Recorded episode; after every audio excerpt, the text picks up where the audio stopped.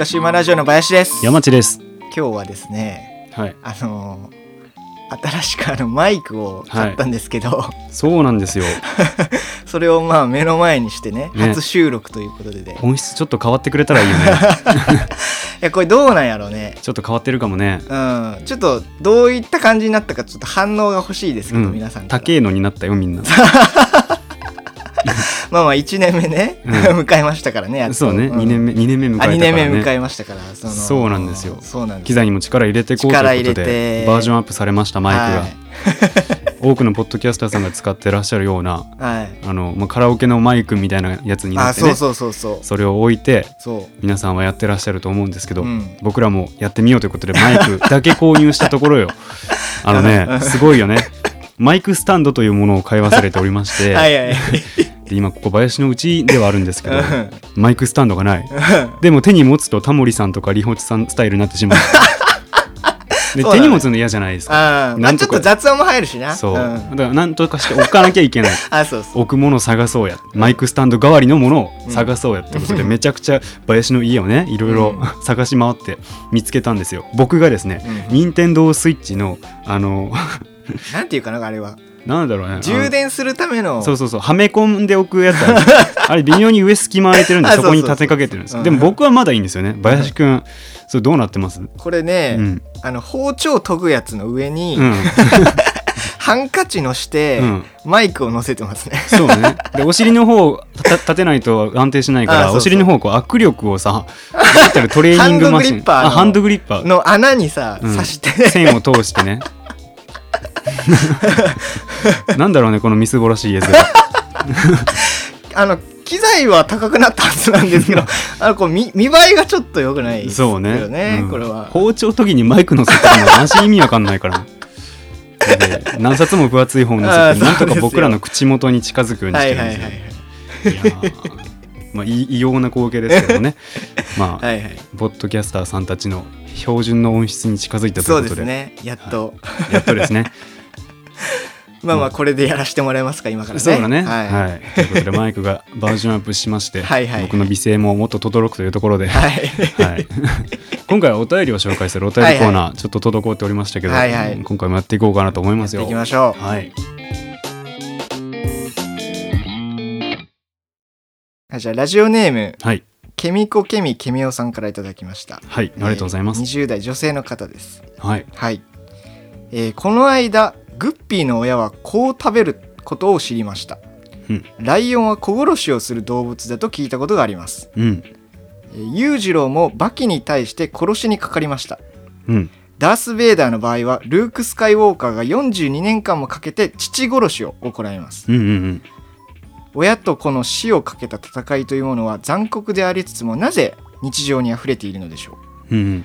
二世タレントも親の七光なんてレッテルを貼られ、えー苦しんでいるイメージもあります、うん。うん。えーこれを考え出したら私も眠れない夜を過ごしております、おうえーお二人はこの親親と子の命をかけた、えー戦いについてどうお考えでしょうか？おう親だけでなく何か命をかけた戦いなどもありますでしょうか？うん。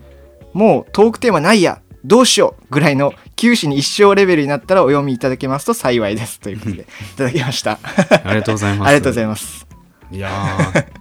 これはね、あの、お便りフォームのスカラジ談義の方で、送っていただきましたね、はい。ということで記念すべき第3回目のスカラジ談義、はい。今回は親殺し子殺しということでそうですね。ケミコケミケミオさんからいただいたお便りをもとに頑張って考えていこうかなって思うわけですよね。そうですね。はい。はい。なんかその日常に溢れてるっていうふうにね、うんうん。書いてましたけどどうですか？親と子の殺し合いみたいなものってどうですか、あります？こういうのって。まあ日常にありふれてるっていうのがどこを指してるのかわかんないけど、うんそうだよね、現実世界だけに限定すると、うん。あのー殺人事件の半分は親族間らしいんですよ。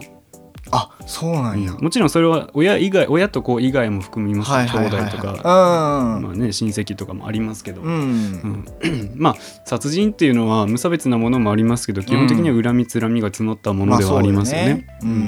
まあ家族というのは大事にすべき存在ではありますけども、うん。まあ、ち距離が近い分、うんうんうん。まあね、恨みつらみというのが募っていくっていう状況も家庭によっては考えられますからね。うんで身近なものとまではいかないですけども、うん。まあ、そういう事件が多いということでそうですね、割と目にする機会は多いのかなと思います。うん、で創作物っていうところまで現実をとの枠組み広げると、うん。確かに多いなと思います、ね、そうですね。僕も確かにそんな感じはしますね。うん、やっぱ一番最初に思い浮かぶのは「うん。スター・ウォーズ」じゃないですか。お便りにもあったんですけど、ねルーク・スまあ、カイウォーカー。世代というかまあ結構見てる世代ですからねう僕たちは、んねまあもう壮大なネタバレですけども 見てない人でもそのオチは知ってるみたいなところあるんでそうですね。ねうん、うん親殺しと子殺しね、そういう作品見たことありますか？俺はねまあ映画とか、まあ、うん本はまあまあちょいちょい読むけど、うんうん。まあ、たまにそういった作品もあってう、ん。でやっぱりそのその親と子の殺し合いみたいなものってまあ非日常うんうん。なので結構その面白いなっていうふうには思うんですよ。うん、確かに、うんまあ、非日常ですよね。そうそうそうそう。あとまあまあこういう方もあれですけどまっとうに継続的な殺意を親や子に向けてない、ん。まあそれが一般的だと思いますから、うんまあ、そういう人間からしてみれば異質ですし、うん非日常っていうのも当然ですようね。ん、うん。なんかちょっとこうなんだろうな怖いもの見たさじゃないけどなんかそういった感じでまあ普通その自分が生きてるその日常生活で、うん。まああんまりないシチュエーションじゃないですか、うんうん。その殺し合い。そもそも殺し合いがないしうんうん。それがその親と子の間で行われるっていうのがそもそもないから、うんうん。なんかそれを見るとなんかその普通こう目にしないようなもので、うん。なんか刺激的なものを見てるような感じになって、うんうん。すごいその感情が揺さぶられたりとか、うんうん。あとはなんかなんだろう単純にそのその構図が面白いっていう風にうんなるほどね。思ったりするので、うん。なんかそのうん。まあそういった作品は結構見ますね。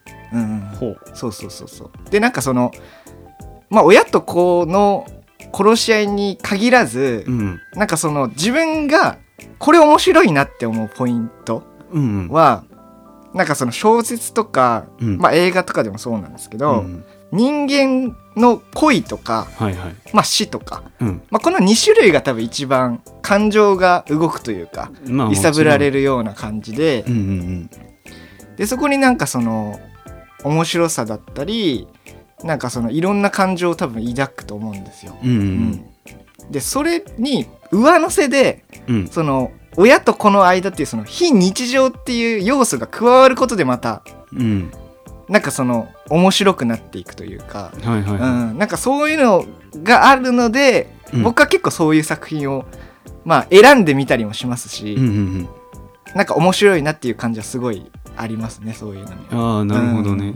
あのまあ小説で言うと、うん。確かに恋愛と死っていうものはうん。2つ、二大テーマなんですよ。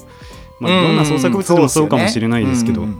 うん。であの多く描かれるんですよね、うん。まあ、この世にそういう作品は山ほどあります。僕ね高校時代3年間同じ担任の先生でで女性の国語の先生だったんですよ。で1年生の時は林と同じああそうかそううんか、担任の先生だったの。が国語の先生ででうん。部活では文芸部の顧問だったんですよ。うん。で僕は文芸部じゃないんですけど、うん。その国語の授業の合間とかに、うん。まあ、その文芸部の活動内容とかの話をしてくれるわけですよ。ああはいはい、はい、で文芸部って何かって言ったら、まあ、自分たちであの小説を書いてみたり、うん。でそれを同人誌にして、まあ、売ったりすることもあるみたいな、まあ、そういう活動をしているらしくて。だからまあ言うなればまあ文芸部員が素人なりに頑張って書いた小説っていうのがあって、なるほどね。で顧問の先生はそれを指導したりしてるわけで,、うん。でその文芸部員たちに、うん。まあ何でもいいから好きな話を物語を書いてみてって言ったら、うん。多くの人があの最初の最初に誰かを殺すんだって。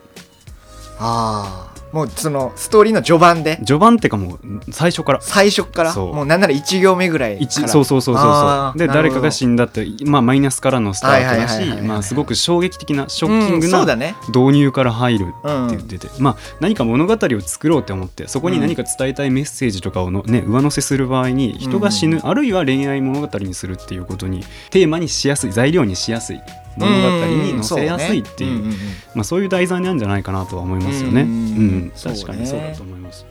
まあ山ちゃん本をね結構読んでるわけなんですけど、うん。なんかその今まで見た中で、うん。まあそのまあ偏るとは思うよ。うん。趣味思考というかその内容というか、うん。なんかその中でさやっぱりうん。人の死とか恋愛っていうものを題材にしたものがやっぱ多かった。でしかも序盤にそういった何て言うのかな。そういった書き方の作品が多かった感じはする？いや全く多くない、あ本当？うん、それは俺の偏見じゃなくてうん。あのもちろんね人うん。が最初に死んで、そこからこう構成したりとか立ち直ったりする人の話がないわけじゃないですし、うん。そういう名作も多いんですけど、プロの小説家になってくると、うん。その死っていうものそのものが大きなテーマというよりかは、うん死によって残された人々とか、うん。どうしても死なざるを得なかった人間の葛藤とか,、ううん。んとか死が当たり前のような荒廃した世界で生き抜く主人公とかそういう、まあ、死をねうん。そのそれそのものを大きなテーマとするわけじゃなくて、うん。なんか SF の世界に置いてみたりとか、うん。あのせ死生観を問うようなこととかもうちょっとね深掘りしたテーマで小説を描かれることが多いので簡単にこうでかい死をねドーンと最初に持ってきてっていうのはうん。まあ、ある意味陳腐なんですよ。わ分かりやすいでそうそう。で職業作家としてうん。大衆に読まれるべき作品ということで、うん。うん、描かれてるそういう書かれ方をしてる作品っていうのはあんまりないような気がしますね。じゃあその中でもなんていうのまあ少ないんやろうけど、うんうん。その中でもさ親と子の殺し合いみたいなさうんうん。構図というかこういったものは多いわけ？そんなにない、あのね、うん。あアニメとか漫画で多いと思うんだよね。ああそういうのって。うんなんでかっていうと、うん。多分親殺し子殺しっていうものは、うん。現実世界の日常の世界、うん。僕たちが生きている現代社会の中に置くっていうのはうん。なんかどうしてもねその対決することのさその、うんワクワク感とかなんだろうね親を克服したいっていうようなテーマじゃなくてなんかもうちょっと事件性があるんだよね。うん。例えば現実世界で起こるお、ね、親を殺した子を殺したみたいな事件があったとしたら、うん。まあねどっかのジャーナリストが書く記事とかには、ね、どういう背景があったのかどういう幼少期だったのか、うんどういういそうね。さかいがあって、うんね、介護がどうだったとかさなんかそういうなんか過去まで遡ってね。そうそうそう、ね。でドキュメンタリー的なね、うん、物語の読まれ方がする、はいでもはいはい。はい「スター・ウォーズ」とかっていうのは、うん。親殺し子殺しというよりかはもうものすごく壮大なテーマじゃない。うん。あとゴールデンカムイとかもそうだと思うし。ああはいはいはいはい、うんあとちょっと広く言えば「鬼滅の刃」とかもあれは血筋に抗う話じゃないですか。そうですね。んそういうふうにこう大きなテーマとして主人公、若い主人公が自分を産み育てた父親っていうものに対して乗り越えようとするっていうテーマになる場合、うんうんこういった場合っていうのはなんかね漫画とかアニメの方が多いような気がしますね。あうん。確かに確かに。なんかその死というものをうん。なんかまあなんていうのかな小説とかで書く場合はもっとそのなんていうのかないろんなものと絡めてうん。あのか描かないといけないけどもっと事件性っていうかその、なんていうかなその死というものにインパクトを乗せるうん。隊員であれば、やっぱりいうかそもそも対決だよね。あ対決か、う構図うん、そこになんかインパクトを乗せてうん。作品にしたい場合は、そのその中のフォーマットはやっぱ漫画とか、うんなんかそういったものの方がまあ、えっとふさわしいじゃないけど、そう。で、うん。なんでかっていうと、うん。まあ、漫画にもこの世いっぱいありますけど、うん。まあ、少年漫画っていうふうにうん。限定しますけど、うん。少年漫画の主人公っていうのは当然読者と同じぐらいの、まあ、10代とかそれぐらいの、ね。まあ年齢層は低めにはなってくるね。人公がそれぐぐらいの年齢だったりするんですよ。で小説の場合っていうのはん。主人公の年齢なんてまちまちですし、一応うん。現実世界にのっとってる場合が多いんですよ、うん。例えば動物がしゃべるなんて話もありますけど、うん。そういうのはあまり出てこない。でも漫画だと多いでしょ、そうだよね。ううん。ではそう話を戻すけど、うん。多分漫画とか、まあ、それこそ「鬼滅の刃」とか「ゴールデンカムイ」とか、まあ、その辺のさうん。あの10代とか若い青年とかが主人公になる場合っていうのは、うん。まあ延思春期の延長線上なわけですよ。うんうんうんで思春期ってね、ん。まあ、自己をどう規定しようかっていうのを最近覚えた社会性と照らし合わせてすごく葛藤する時期なんですよね。クラスのの中において自分っていうものはとか、うん。でまあ、それをこじらせると中二病になったり、まあ、ちょっとねあの不登校になってしまったり、うん。まあ、その社会が合わなかったりとかっていう、うん。まあ、集団社会との各々のこう摩擦っていうのを一番痛感する時期確かに。ななんか社会とのなんだろう接点がちょっとねそうそうそう、ん、表面積が広がるような感じで。そうそうそうそう、んんで、まあ、自分っていうのは何かっていうのを常に問い続ける時期ではあるんですよ、うんそうやね。でそうなってくると、うん。あの子供にとってそれこそ生まれたての子供にとって社会っていうのは家族家庭しかないわけで、うん。まあ、つまり言うと親しかないわけで、うんうんだんだんだんだん保育園小学校中学校と行くにあたって社会性というのがついてくるわけですよ、うんうん。つまり0歳児にとってみれば社会というのは自分の家庭だけなんだけどあの中学校になってくると部活があったりクラスがあったり、うん。まあ、そういうの中に一つコミュニティとして家族っていうのがある、うん。だから客観的に自分の家族ひいては親をあの俯瞰できるっていうチャンスが巡ってくるわけですよ、そうなると親を疑うこともできるし、うん。親を憎むこともできるようになってくるわけですよ、うんだから勉強しなさい勉強しなさいって自分に圧力をかけてきたりとか、うん。あと自分のこの親のことを普通だと思ってたけど他の家庭とは違ったとか、うんうんうんあとね何々ちゃんの家には任天堂スイッチがあるのにうちにはないとか、うん。まあ、他の家庭と比べてみたり、はいはいはいまあ、いろんな面であの親を他者化できるようになる時期なんですよね。なんかそれは確かに。ですよね。うん。ごい言語化できてる感じする わかるわ。でそこに至って、うん。自分の親っていうものが、うん。自分の個性をうん。押さえつけようとしてくる存在。例えば、うんうんうん。あの親が医者で「お前も勉強して医者になれ」って言われてるまあねよく聞くパターンよくね、うん。あとまあ親が先生だったり公務員だったりして、はいはいはい。お前もなんかこうまっとうな人生を歩みなさいってこれよく言うのはレールに乗せられるとか言うじゃない、うん。そういう人生を歩むのはごめんだって言ったり、うんでそういうことを言うのも思春期が多かったりすると思うんですよ、うん。うんつまり自分の自由な個性っていうのを押しつぶそうとする対象として親が出てくる、うん。親がそういうにそういう対象となってしまうのが思春期頃なんですよ、うん。でこういう感情っていうのは誰しもが持ってて、うん親に対して何かしらの不満があったり抗いたかったりする、うん。ちょうど反抗期も相まってそういう感情を持ち出すのが思春期。でそれを、まあ、そういう子たちが手に取る漫画とかアニメとかの世界で例えば、うん。血筋に抗ったりとか自分の親を、まあ、殺すっていうのは極端な例としても、うん。あの克服しようとしたり乗り越えようとしたり、うん。あるいはこう自分の個性を邪魔するものとして討伐しようとするっていう発想はあのなんだろうそういう子供たちにとってみればなんかものすごく共感する材料になるわけですよね。そうやね。うん。うんそういった時期を過ごす子にとってはね。うん。でこれはね精神的親殺しっていう単語があるんだけど、うん。実際に親は殺さないんだけど自分の自己の確立のためにこれまで自分のことをコントロールしてきたり、うん。自分のことを制限しようとしてきた親のことを心の中で殺す、ないものにするっていうのは誰しもが通る通過儀礼なんですよ。うん。だからそういうのにのっとったテーマであるそういうアニメとか、まあ、創作物っていうのが多い、なんだろう。人を引きつけるのにはそういった原理があるんじゃないかなっていうふうに思うわけですよ。まあまあでも確かになんか自分がえーっと思春期？うん。か、まあそういったちょっと親に対してうんうん。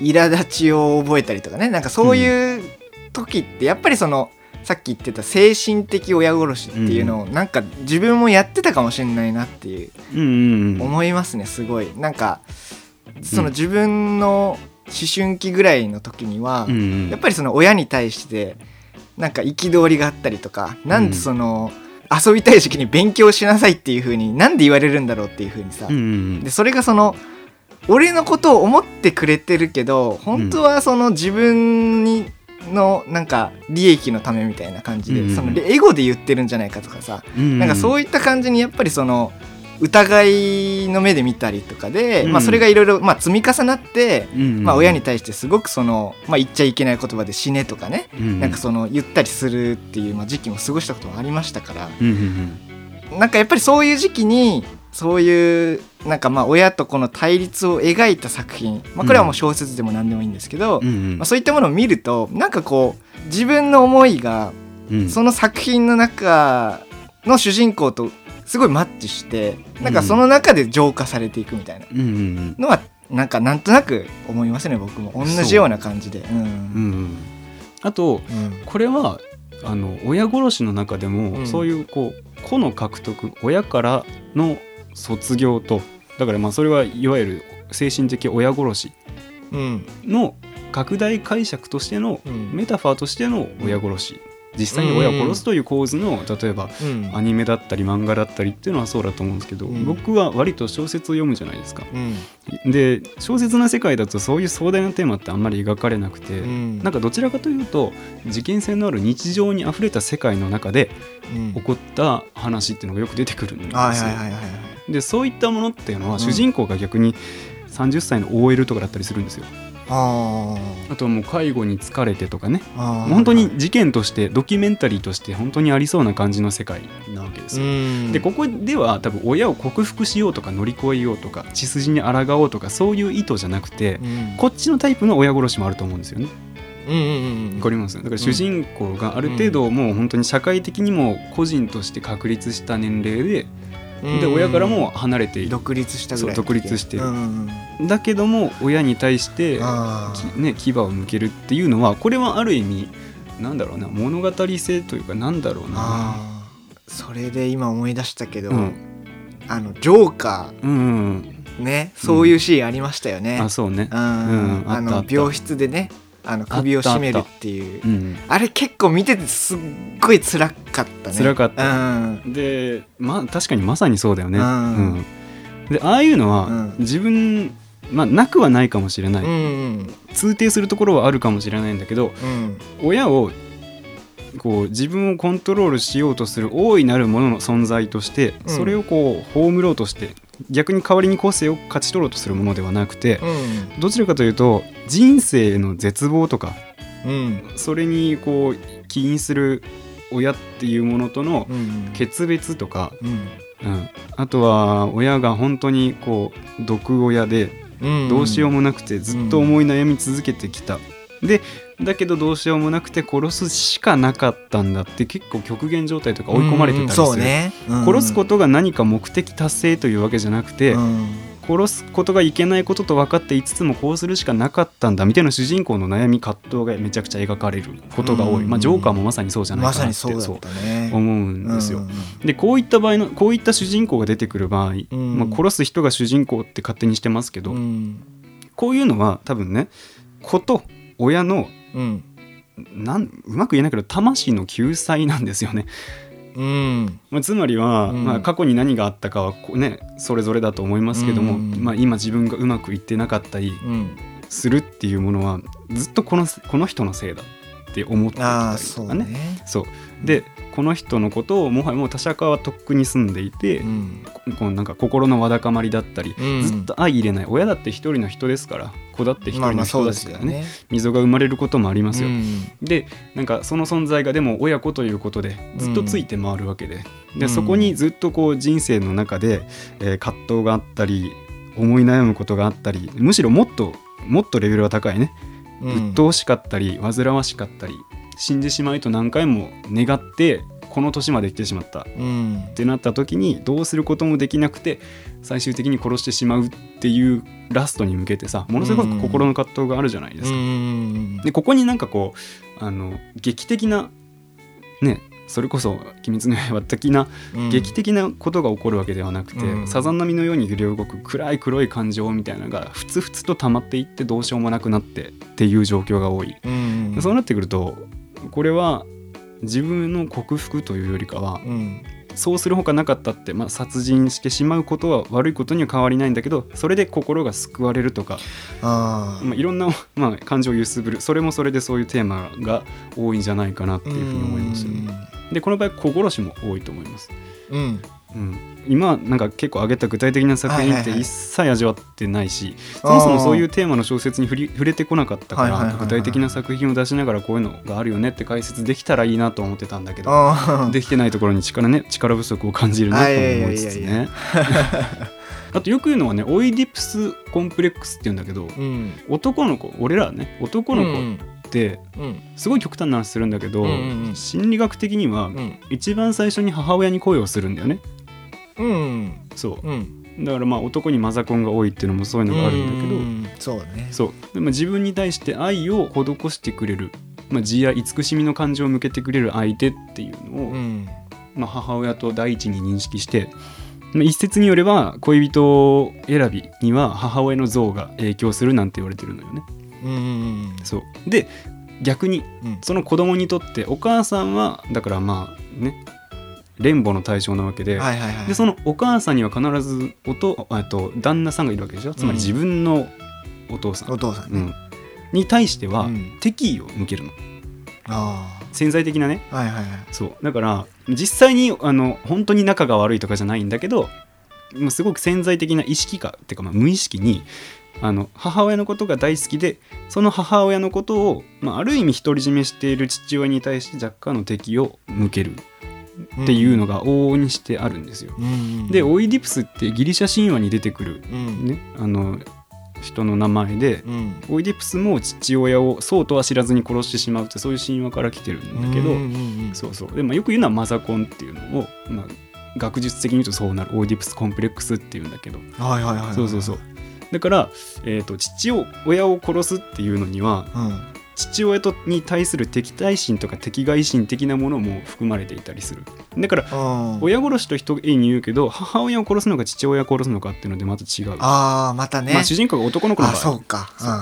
で母親を殺すっていうのはそんなにないと思うんだよ。だって連母の対象だからね。うんあーまあそうね。なんかちょっとイメージ的にそうかもしれない。で多分男の子が主人公の場合はうん。父親を殺すことが多くてで父親っていうのは自分の影と重なるわけよ、うんうんうん。うん同じ女女をっていうのも変だけど、ん。お母さんを対象が同じだもんね。そうそうそう、んになるし、うん。えっ、とまあ、その背中を見て育つから、うん。なんかこう自分と重ね合わせて見てしまうことが多い、まあ、まあそれこそ「源氏物語」もそうだし、うん。うん、でそこにこう親父に打ち勝つ的なテーマがあったりあとうん。それに思春期的な揺らぎがこう重なってくると、うん。まあ、親殺し精神的な父親殺しっていうのはまた一つ別のテーマがありそうだよね。確かにね。うん。親殺しの対象として、うん。母親を選ぶ場合ね。うん。っていうのはその例えばやけど、えっと、娘がうん。父親に対して恋心を持ってだからオイディプスコンプレックスの逆ってこと？逆っていうのも起きる、起きるのかもしれない。なんか描かれ方のパターンとしてはあるのかなっていう、いやでもね、うん。母親を超えるべき存在だったりとうん、対称性はないんじゃないかなそんか、うん、そうね。うまく説明はできんけどなんか、ないシチュエーションな気がするね。あんまり。うん。うん。そうね。うん。いやでもすごいその、まあ、山地の言う通り親殺しの中でもやっぱりまあ大きく分けて2パターンっていうのはすごいあるかもね。うん。うん。どの時代にいたとしても、うん。親との付き合い方とか向き合い方っていうのは、まあ、常々うん。考えることではあるじゃないですか、まあそね。でその邦画が多分中高生、まあ、反抗期あたりになるわけで、そこからずっとあの親との向き合い方っていうのはずっと頭の中にあってやっぱり切っても切り離せない存在でやっぱりね他者化するにはでかすぎる存在なわけよね。うん、うん。そうだね。だからこそやっぱり客観的に見つめ直すっていう作業を何歳になっても繰り返していくと。うんそういう意味で言うとやっぱりすごく身近で共感を呼びやすいっていう作風作品になるんじゃないかな、うんこれが古今東西ずっと描かれてる理由なんじゃないかなって思います。うんそうね。はい、ということであの今回はねケミコケミケミオさんからのうんあの親殺し子殺しについてうんというところで、スカラジ談義ということで2人で話してまいりましたけれどもまあ浮ついた議論になってしまってね、ううんんあんまりためになるようなことはなかったかなとは思うんですけどぜひ皆さんのお力添えもいただきたいです。であスカラジ談義の醍醐味というのはそういうところにありまして、うん。私はこういう作品を読んでこう思ったとか、うん。親殺し子殺しっていうのはこういうものがあるんじゃないのっていうご意見がもしあれば、うん。ハッシュタグスカラジでつぶやいていただければ、はいね。いいなと思います、うん。僕らの結論としてはあの親子殺しっていうのが到底日常的には存在しない大きな事件性を持ったものでそれが人を引きつける要因になっていて、うん。で親殺しっていうものには2つあって思春期的な親を葛藤あ親を克服したい自己を獲得したいっていう若さの表れだったり、うん。あるいはなんかこう自分の親をどうしようもない存在としてなんとかそこから逃れたいという親の呪縛から逃れたいっていう主人公の魂の救済として親殺しというテーマが扱われるんじゃないかっていう、まあ、この2つに起因しました。うんね、ただ、まあ、いろんなねね作例作品の例とかがあれば、はまあ、それだけ親殺し子殺しというテーマの深掘りというかね、うん。うん、が広まっていく、うん、なんだろうな。もっと追求できるところがあるんじゃないかなうんと思いますので,、うん。はい、ぜひ皆さん考えたところをスカラジでつぶやいていただけたらはい。ありがたいなと思います。はいこうやってヨハがねどんどんね広がってくれたらいいなと思います、というところでねあのすごくいいお便りをいただいたなはい。ということで、ケミコケミケミオさんどうもお便りありがとうございました。いはい。えー僕らはですねスカラジ談義ということで、まあ、いろんなテーマ抽象的なテーマにのっとってこういうふうに談義をしていくという回を、うんたまにやっておりますので、まあ、その手のテーマになるようなお便りがありましたら、ぜひ Google フォームの2個目のスカラジ談義の方から送っていただければ、えー僕らがこういうふうに議論していきたいなと思っております。はいはい。ということで普段とはちょっと違う回ではありましたが、うん。はい、スカラジ談義親子殺しということでここまでお聞きくださりありがとうございましたそして皆さんもちょっとね考える機会になったらいいなと思っておりますので、ぜひ、えーご一行なさってみてください。はいはい、ということでお付き合いありがとうございました。ここまでのお相手スカシマラジオ山地と、林でした、はい、また次回お会いしましょう。さよならさようなら。